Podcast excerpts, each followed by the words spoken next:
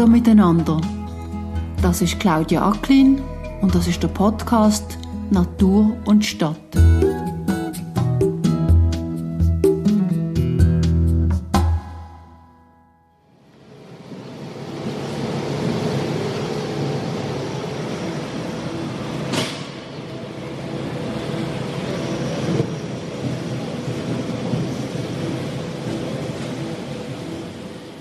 Es ist der Tag nach dem Berner Stadtfest im Juni. Auf dem Bundesplatz, man hört, es wird aufgeräumt. Man ist am 8. Uhr Morgen gerade dran, die große Musikbühne abzubauen. Und es hat auch einen Lastwagen oder zwei, die parat stehen, die letzten Stände abzutransportieren. An dem Morgen ist also mehr los auf dem Bundeshaus als sonst. Heute habe ich einen besonderen Interviewpartner dort eingeladen. Er hat vor ziemlich genau 26 Jahren, auch im Juni, genau hier auf dem Bundesplatz eine ganz andere Aktion organisiert. Sie hat geheissen Aufbruch naturwärts und anstatt Musik und Essen hat man Wildpflanzen auf den Platz gebracht. Man hat die Politik auf ein grosses Problem aufmerksam machen doch bevor ich Andreas Schild, meinen Interviewpartner, genauer vorstelle, erzählt er zuerst gerade einmal, was die Passanten Parlamentarierinnen 1996 auf dem Bundesplatz haben können erleben Wir waren dann Naturgärtner aus der ganzen Schweiz und haben auf die Versiegelung der Böden aufmerksam machen. Wir haben nachher den Bundesplatz in einer Morgenaktion umgestaltet mit äh, Wandkäse die das bepflanzt und einfach wollen die Leute darauf ansprechen, schauen, wir müssen schauen, dass unser Grundwasserspiegel noch, nicht noch mehr absinkt. Das war unser Ziel mit, mit der Pressekonferenz im Bundeshaus und so. Und, ja, und ein ganz kurzer Beitrag ist in der Tagesschau Hauptausgabe über die Entsiegelungsaktion hier auf dem Bundesplatz. Muss man sich das vorstellen? Wie hat das am Schluss ausgesehen? Hier? Eine Kiesfläche gestaltet mit Recyclingmaterial. Also wir haben Ziegel hergeholt, Bachsteine, und Skulpturen gebaut und nachher bepflanzt. So wirklich ein die Leute äh, lustig gemacht, was man machen könnte. Das heisst, wir hätten das ein paar Tage anschauen können, oder wie ist das gesehen? Einen ganzen Tag Zeit haben wir gehabt. Aber wir haben morgen um 4 Uhr angefangen, die Lastkarren sind aufgefahren und am Abend um 8 Uhr war der Bundesplatz wieder leer. Gewesen sauber und putzt. Was hat das für eine Wirkung gehabt? Ich denke, eine kleine. Aber wir waren einfach Vorreiter von einer, Thematik, die überall ist in der Schweiz, in allen Städten. Wir haben Versiegelung auch in den, in den ländlichen Gebieten, in der Landwirtschaft zum Teil. Und das war äh, eigentlich ja, Vordenker, gewesen, Vorreiterrolle. Sie haben vorher gesagt, die Polizei ist irgendwann mal ein bisschen skeptisch zuschauen. Ja, wir haben während der Session die Veranstaltung durchgeführt und das ist nicht erlaubt, effektiv. Ich habe dann eine Bewilligung bekommen und er war halt begleitet, beobachtet worden, wer dass da niemand die Fassade aufklettert und das auch macht. Haben Sie mit irgendeinem Politiker können reden über die Situation? Ja, da sind äh, Leute vorbeigelaufen, aus allen äh, linken und rechten Ecken und Teil haben still gehabt und haben mit uns diskutiert. Das ist wahrgenommen worden, auf jeden Fall. Nicht von allen. Weil wir haben allen noch, als sie vorbeigelaufen eine Blume geschenkt, einen Wegwarte. Ein Wegwarte? Ja. Sind die, die oben blau sind, Ja, oder? genau. Als eine Wegerinnerung sozusagen. Einfach, einfach etwas in die Hände gedrückt. Was sie daheim eventuell können einsetzen oder ja, so. Die Wegwarte ist ja Naturblumen, also Wildpflanzen, oder? Das ist eine Wildstude, genau. Ganz wichtig für die Wildbiene wunderschöne Pflanzenblüten. Eine Blütenblüte, einen Tag lang, und wenn sie genug Sonnenlicht hatten, geht es wieder zu. Und dann bildet sie Samen. Also eine Blütenblüte, ein Tag. Man hat dort mal auf dem Bundesplatz aus Käse einen Blitz auf den Boden gemacht und hätten mit Wildstuden bepflanzt.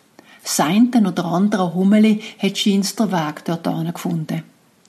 Der Blitz ist ein Symbol dafür, dass man alte Denkmuster aufbrechen 400 Stunden Fronarbeit sind in die Aktion hineingeflossen. Allen vorneweg der Andreas Schild, der gelehrte Landschaftsgärtner, Referent, Kursleiter, Fotograf und Kraniosakraltherapeut. Er ist Teil von einem grösseren Aufbruch, wo auch an der Gartenbranche gerüttelt hat.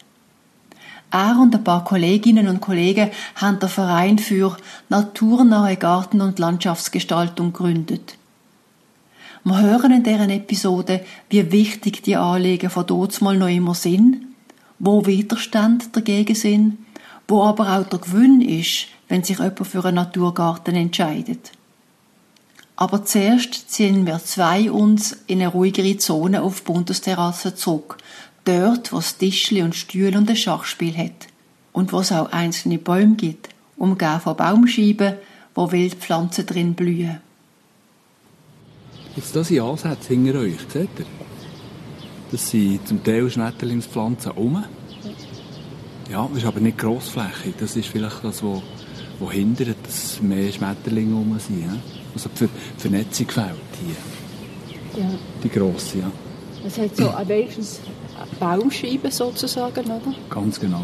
Von dort nach dort nach dort. Ja. Aber dazwischen ist nicht gepflastert. Ja. Ja.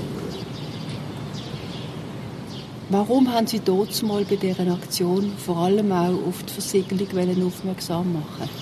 Wegen dem Grundwasser. Und der, der Grundwasserspiegel sinkt immer mehr. Und das ist ein riesiges Thema, weil die Natur leidet darunter.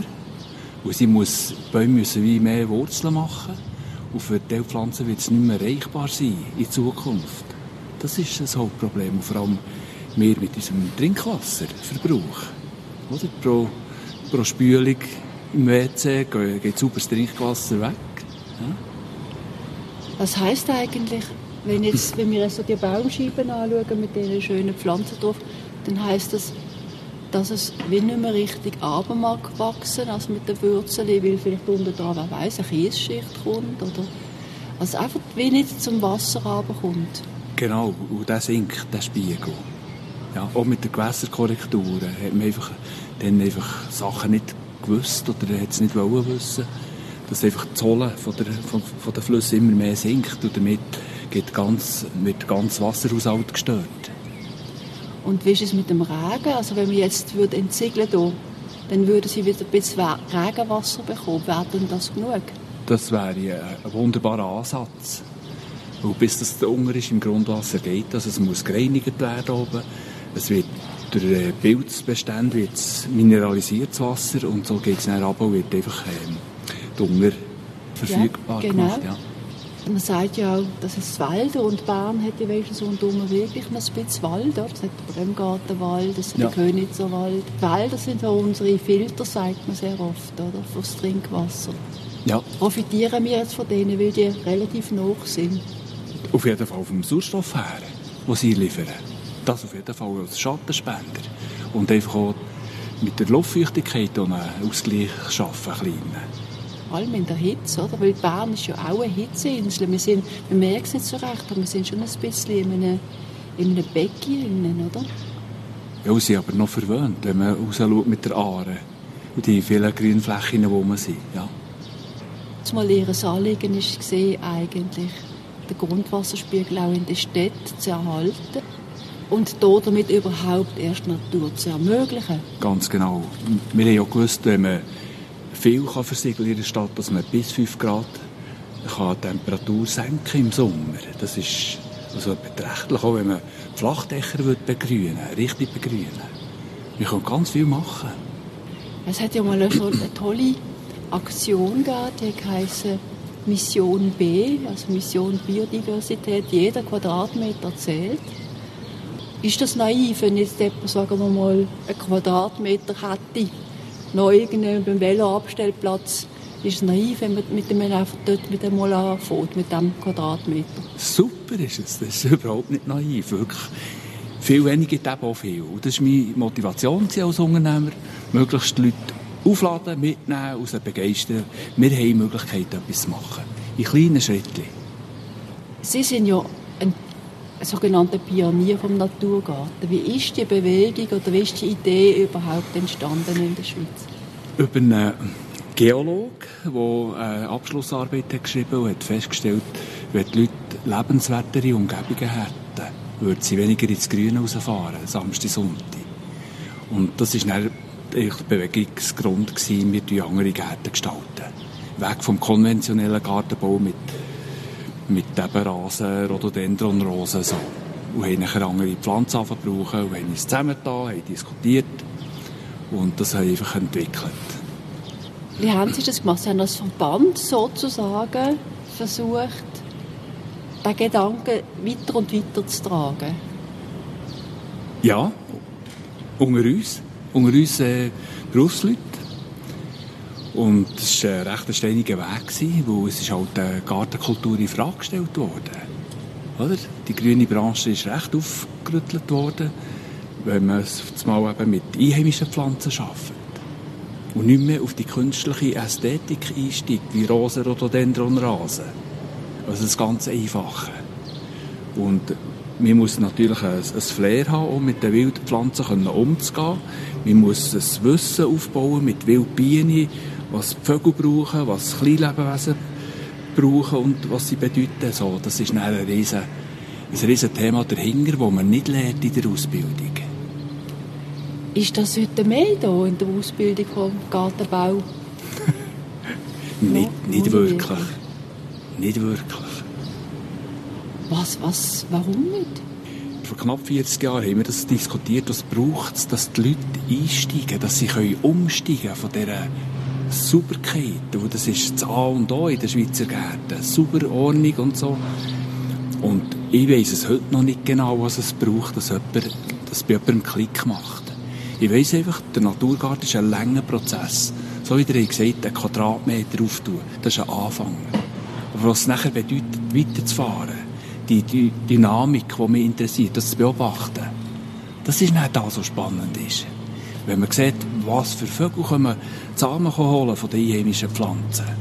Und auch das fährt an beobachten, das sind fantastische Sachen, never ending. Also. Jemand, der einen Privatgarten hat in der Stadt, lässt sich eigentlich auf einen Lernprozess ein, oder? Voll. Bravo. das ist ja so. Und Mission B hat ja ganz gute Artikel gebracht.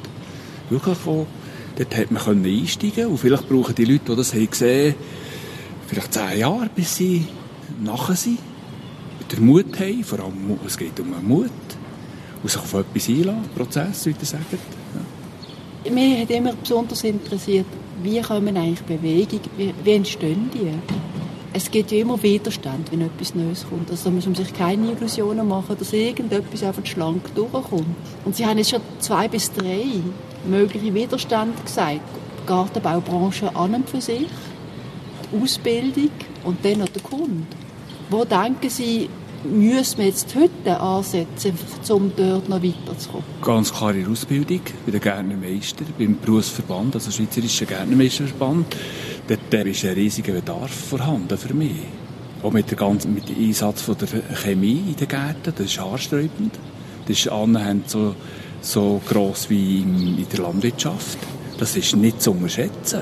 Und im Naturgarten rühre ich nicht ein Gramm Gift an. Ich führe fast nichts aus den Gärten. Also Holz, das weiss man heute, das sollte man liegen in den Gärten, wo man schneidet. Und was das für Lebensräume sind, das hat hart wie verrückt. Natur kennt keinen Abfall. Also müssen wir das mal schon verstehen.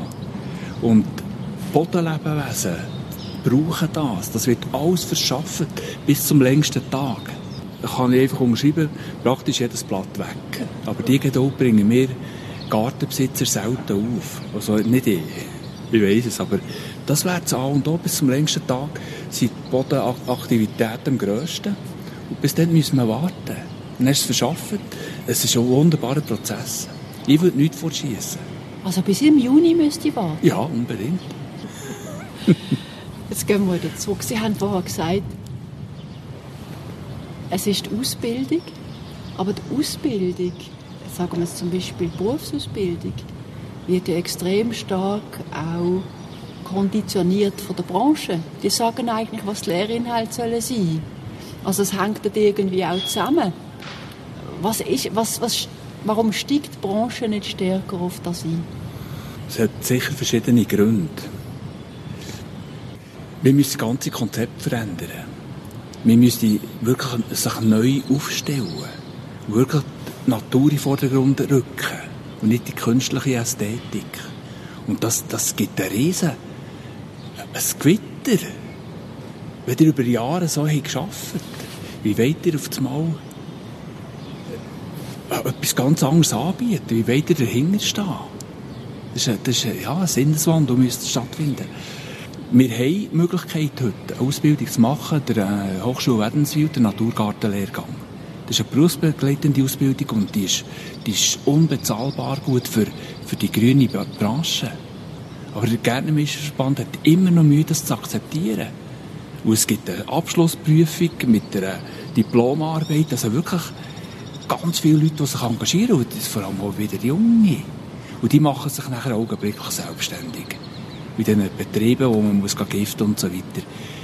Das ist schade für einen Beruf, der Einsatz von Chemie. Und die sauberen Räsen, vertikutieren und gärtfrei und... Äh, ich habe keine Gärten mehr in den Gärten. Ich habe Pflanzen, die haben einen Namen Großteil von denen kann man brauchen.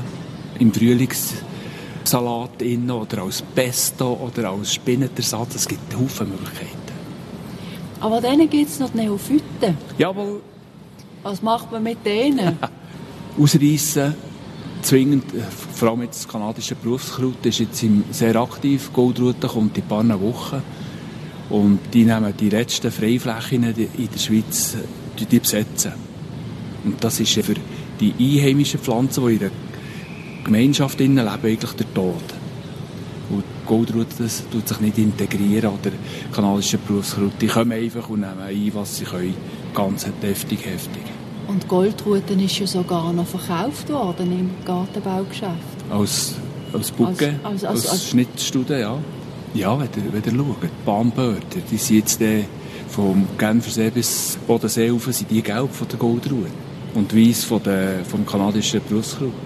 Also Kunden können ja auch noch, die haben auch noch einen Hebel, oder? die können ja auch noch etwas bewirken. Mhm. Wenn jetzt plötzlich alle Leute sagen würden, hey, hallo, wir wollen das anders haben, dann müsste sich der Gartenbau auch anpassen, oder?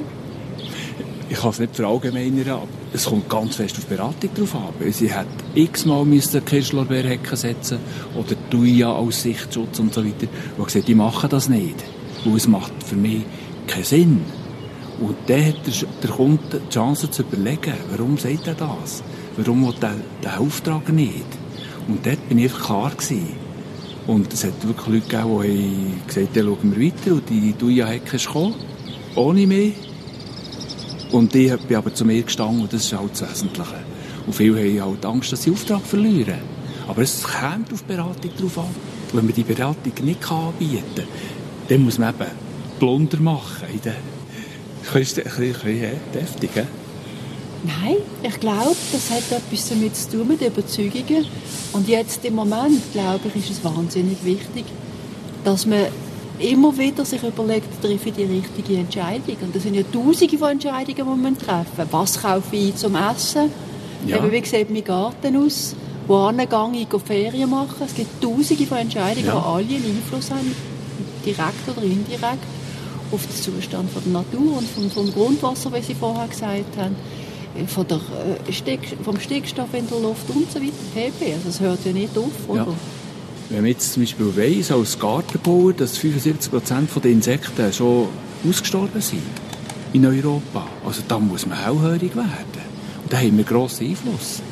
Ob wir jetzt weiterhin Thuja und setzen oder Bambus auf, auf äh, einheimische Pflanzen verzichten, ich, ich fördere halt Weissdorn, ich, ich fördere den Kreuzdorn, Feldrosen, all die Dornengehölze kommen bei mir in die Gärten, die Vogelbeere, Nummer eins. Also wirklich, das hat man in Hang. Und, und da kann man einfach die Leute begeistern, wenn man 40 Vogelarten haben, das Beere auf dem Speissplan von dieser Eberesche oder dem Vogelbeere. Wenn man das weiss, kann man das transportieren.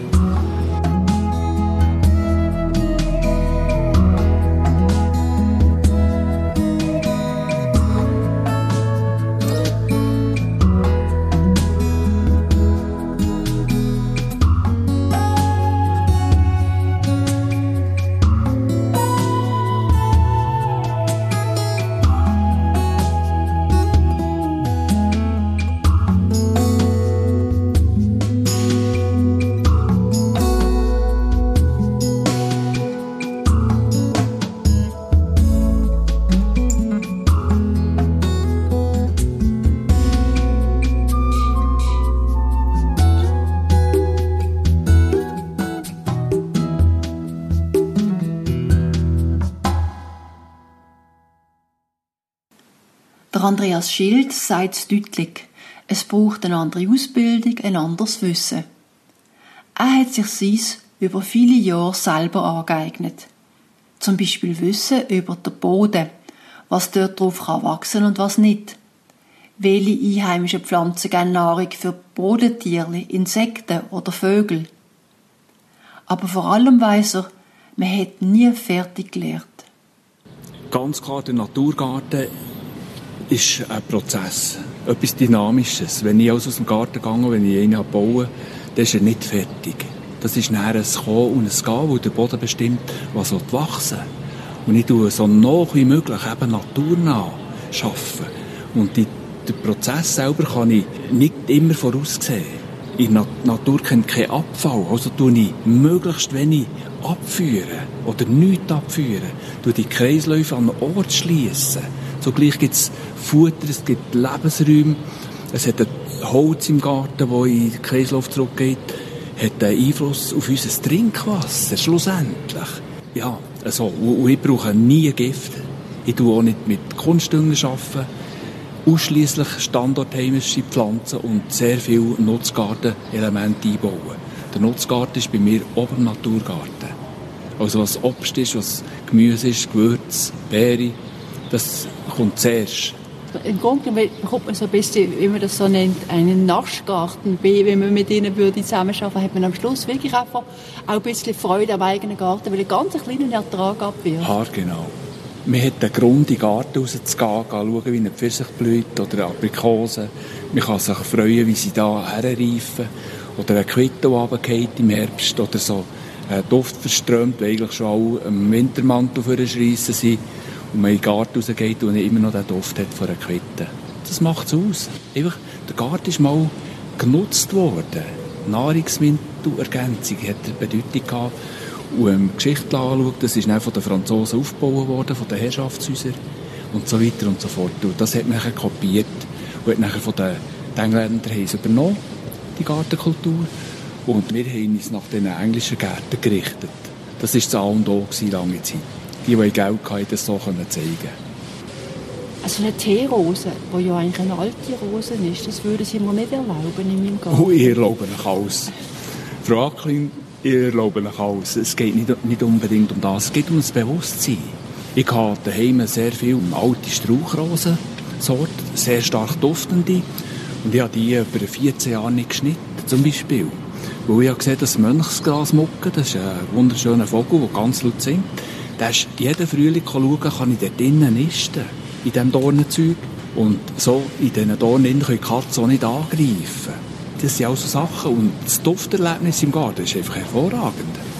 Frau Acklin dürft die Rosen haben, so viel ihr wollt. Und es gibt Kletterrosen. Je weniger dass sie gezüchtet sind, also je einfacher die Blüten sind, umso mehr Hagebutten bilden sie. Und das ist ein, ein Fokulärgehölz vom Verrücktesten.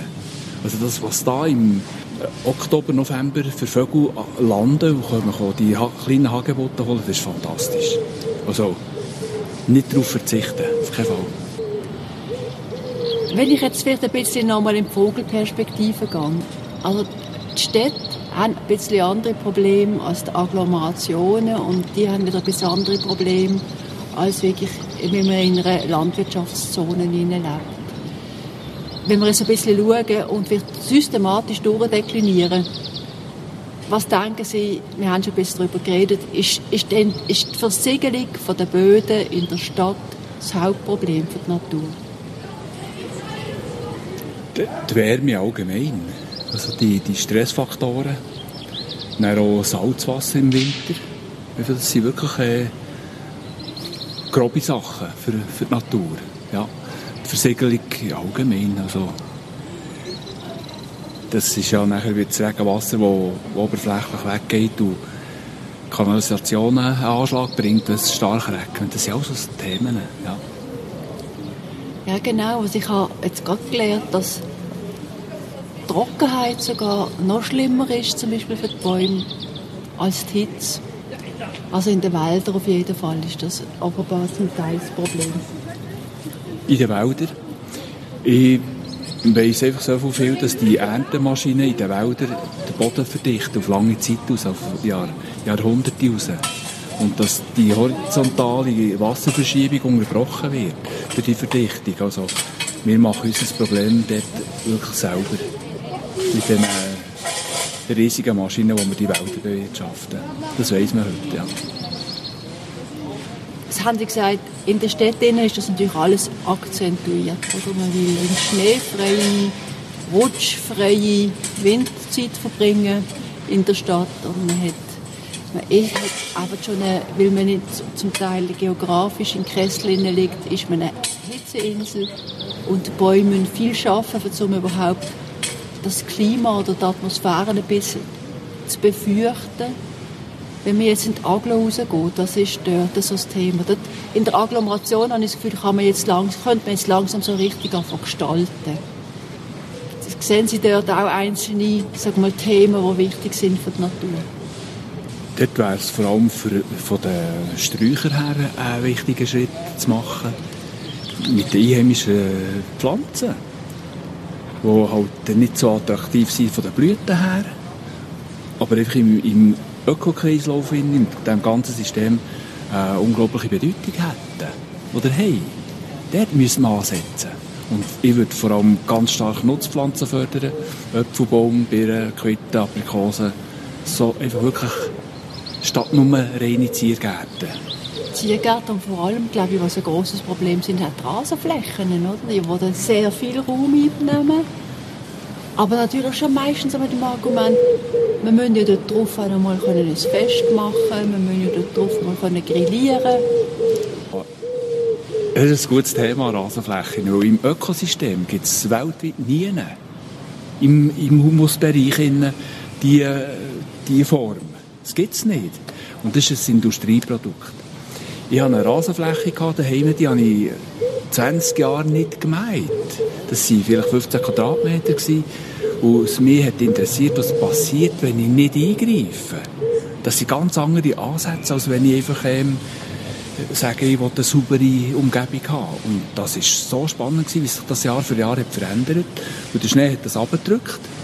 Und, und im Frühling hat das wieder angefangen zu sprießen und immer anders. Jedes Jahr anders.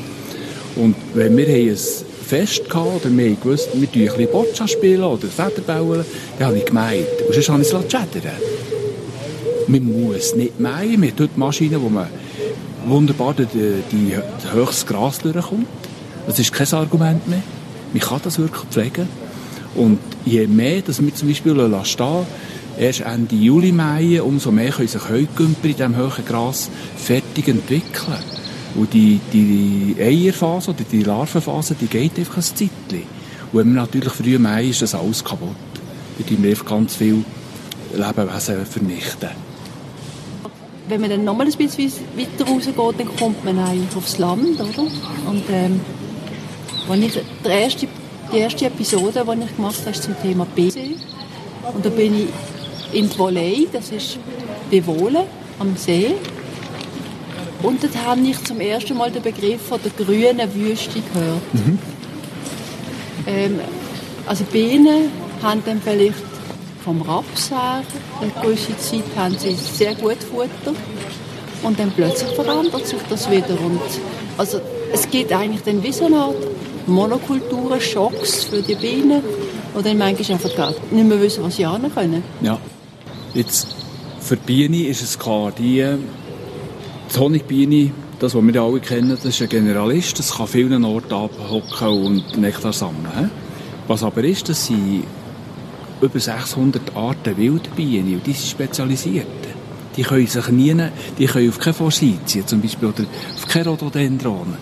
Die sind ganz fest auf unsere einheimischen Pflanzen angewiesen und die verschwinden einfach nach dies nach, weil die Landwirtschaftsfläche, es muss rendieren. Irgendwie. Ob man jetzt Mais aufzieht wegen der Futtermittel, für, dass wir feines Filet essen können also für Fleischzucht, ja, das sei dahingestellt. Ich glaube, uns, wir, wir könnten uns wahrscheinlich in einem hohen Grad selber ernähren, ohne den Fleischkonsum, den grossen Fleischkonsum. Ich sehe es so. jeder Versuch, den Boden, unsere Lebensgrundlage zu unterstützen, natürlich, hat langfristige Auswirkungen auf uns. Also, die Böden sind nicht müde, sie sind nicht ausgelaugt, es hat einen höheren Humusanteil drin, es hat mehr Regenwürmer drin. Und das geht in der Biolandwirtschaft. Und ich habe das Gefühl, ganz am Schluss ist das ein Vorteil, dass die Böden noch gesünger sind als die intensiv genutzten Böden. Sie haben mir das Wort kurz gezeigt auf einer Skizze. Oder? Was ist denn in einem gesunden Boden alles drin? Das sind Abertausende von Bakterien. Es hat ganz einen hohen Anteil an Regenwürmern drin, die die organischen Abfall oder einfach Teile in den Boden abholen, das verdauen und dann mit äh, kleinen Kalkablagerungen in diesen Wurmhäufchen einfach helfen Säure binden. Also es ist ein unglaublicher Prozess. So. Also die Bodenlebewesen sind, machen es eigentlich aus und wenn man halt düngt, dann sterben die, oder?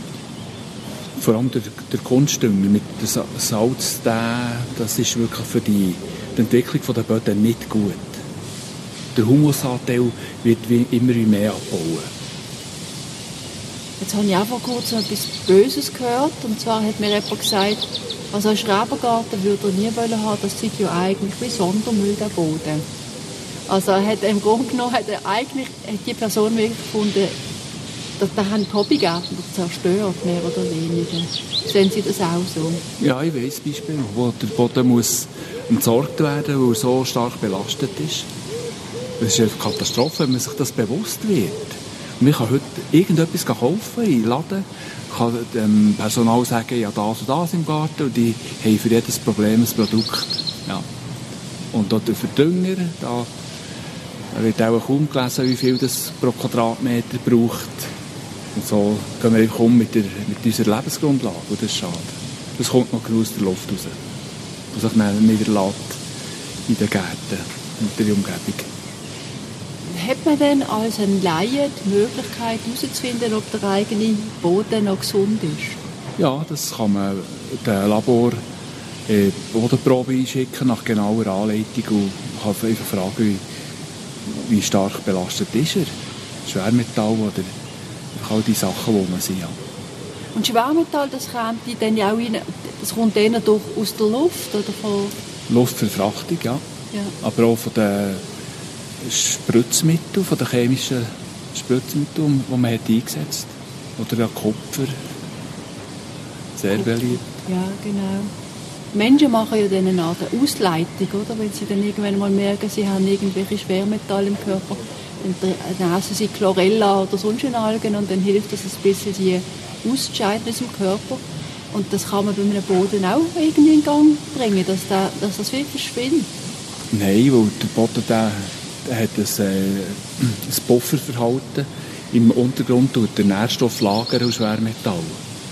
Und es kann sein, dass er das irgendwann freisetzt und dann geht die Bodenstruktur zusammen. Also die Pflanzen werden wie, wie nicht mehr können wachsen können, weil ja, die Bedingungen nicht mehr stimmen. Aber ich als Laie weiß nicht so recht, was ich machen kann. Also eine gute Möglichkeit ist, dass man sich einer Bioterra anschließt. Das ist eine schweizerische Vereinigung und die sind wirklich dran, das biologische naturnahe Gärtner zu fördern in der Schweiz. Die geben auch eine Zeitschrift raus und die ist sehr, sehr gut. Ich glaube, jetzt würde ich, Sie, würde ich gerne noch ganz kurz auf das Thema Politik zurückkommen. Einfach weil wir mit dem angefangen haben. Und dann machen wir eine kleine Pause und schauen, ob wir etwas Wichtiges vergessen ja. haben. Oder? Also wir, wir sitzen immer noch jetzt im Bundeshaus, oder? Wir sind einfach aus der akustisch schwer belasteten Zone vor dem Bundeshaus weggegangen und sind hier angekommen, wo es jetzt ein bisschen ruhig ist. Mhm. Ab und zu mal eine Schulklasse durchmarschiert oder ähm, irgendeine eine, eine Taube da oben gurt. Also das ist sehr, sehr, sehr viel angenehmer. Aber das Bundeshaus ist ja immer noch da. Was denken Sie, was wäre ein Wunsch an die Politik jetzt von Ihnen? Sie haben sie mal probiert aufzurütteln mit Ihrer Aktion dort mal auf dem, vor dem Bundeshaus.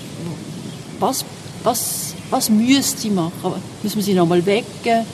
Und was sind die Anliegen? Was sind die wichtigsten Anliegen? Das ist für mich ganz eine schwierige Frage zu beantworten. Es hat mit dem Bewusstsein zu tun. Wenn der Sinneswandel nicht stattfindet, warum, warum wollt ihr euch einsetzen für, für also ich meine mit Radikalität mehr ihre Konsequenz. Ganz genau.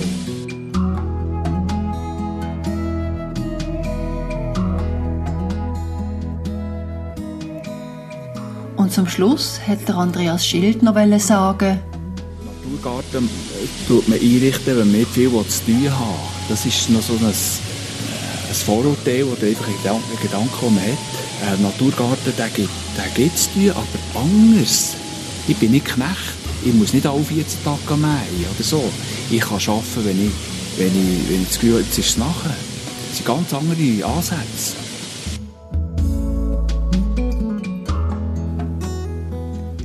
Das ist wieder eine Folge von Natur und Stadt und ich hoffe, dass sie Ihnen gefallen hat. Ich danke Andreas Schild recht herzlich für seine Zeit. Natur und Stadt hat übrigens neu einen Medienpartner. Alle drei Wochen veröffentlicht Go Green, das Online-Magazin und Plattform für Nachhaltigkeit, eine den zehn besten bisherigen Folgen von Natur und Stadt. Und sonst noch ein kleiner Werbespot für meine Newsletter – wo man auf meiner Webseite Nature and the City abonnieren kann. Und für meine Blogbeiträge, die ich auch alle drei Wochen schreiben tue. Ich würde mich freuen, wenn Sie auch das nächste Mal wieder zuhören.